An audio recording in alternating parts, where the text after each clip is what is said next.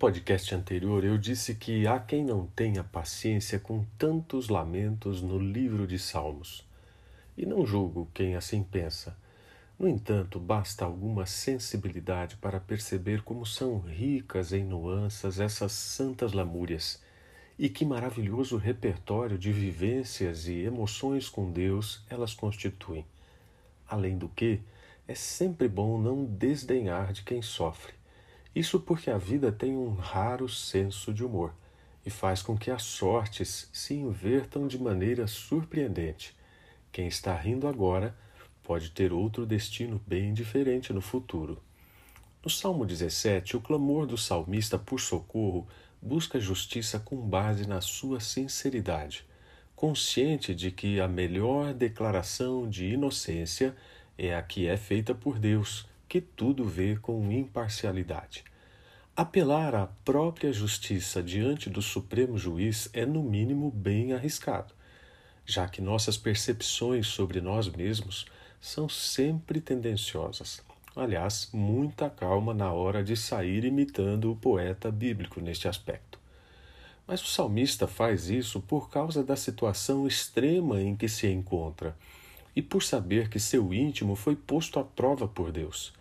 Seu coração foi examinado e foi encontrado limpo e disposto a não pecar.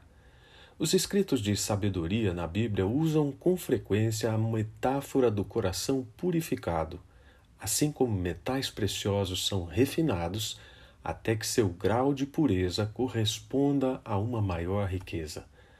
Sua oração, ou seja, a do salmista, é um compromisso e uma antecipação do futuro na presença de Deus. Só quem sofre compreende o quanto a proteção de Deus é necessária. Os problemas deixam a alma nua, como uma expressão de vulnerabilidade das mais tocantes. Dietrich Bonhoeffer, aquele pastor alemão que teve coragem de denunciar o nazismo como algo contrário à vontade de Deus, enquanto tantos outros líderes religiosos pactuavam apoios com o Führer, escreveu na prisão que somente o Deus sofredor pode ajudar. Um Deus que é essencialmente incapaz de sofrer também é incapaz de sofrer com outrem e é incapaz de ter compaixão. O Deus cuja divindade Jesus revela mediante sua doação socorre sempre em primeiro lugar mediante sua compaixão. Ele torna-se companheiro das pessoas abandonadas. A súplica do salmista por acolhimento é feita com base na capacidade que Deus tem de olhar de forma especial para o que é seu. Em vários textos bíblicos, a expressão menina dos olhos é usada para descrever a relação íntima e exclusiva de Deus com seu povo. Outra metáfora usada no Salmo 17 é a do pássaro que protege seus filhotes sob suas asas. A sombra desse abrigo representa descanso, renovação, segurança e esconderijo cheio de calor em meio à frieza dos conflitos que há fora dela. Não dá para saber que situação tão aflitiva levou o salmista a escrever a oração do Salmo 17, mas é possível entender a dimensão de sua aflição pela força das expressões usadas para interceder. O que alguém que sofre espera do futuro? Que pare de sofrer é a resposta mais lógica. Na perspectiva de diversas pessoas tementes a Deus, cujas histórias estão narradas na Bíblia, o que se espera é algo além da satisfação individual. Há sempre um clamor por justiça no plano coletivo. Um dos maiores exemplos disso é o Cântico de Maria.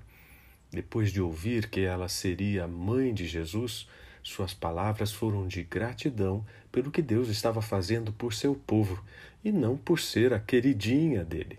Essa é a diferença de quem abre o coração para Deus com sinceridade quando o futuro parece não dar as caras. O anseio é por algo mais que um livramento pessoal. É sobre a justiça que porá fim a todas as injustiças. Para os dias de hoje vale o mesmo princípio.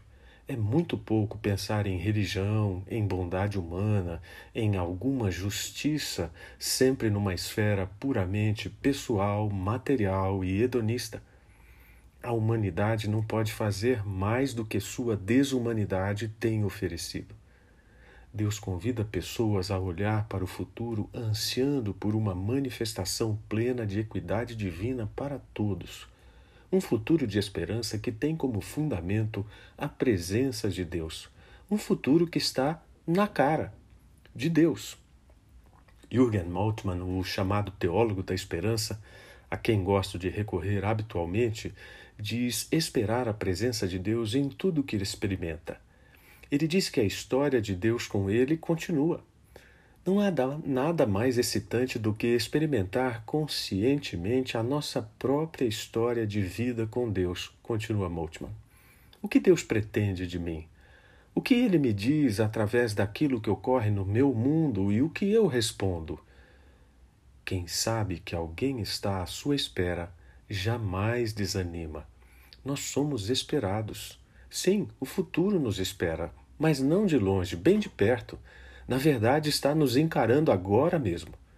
A face de Deus já está revelada em Cristo, mas encará-la é outra história. Aí sim, é preciso imitar o salmista e dizer com honestidade a ele: Nada que te desagrada no meu coração, nada que te ofende na minha língua nenhuma obra contra ti em minhas mãos, para então poder contemplar a glória de Deus, como disse o apóstolo Paulo, e com o rosto descoberto ser transformado à imagem dele. Amanhã, quando acordar, olhe no espelho, dê uma boa encarada no futuro e veja se o que você vê tem a cara de Cristo. Cadê o futuro que estava ali?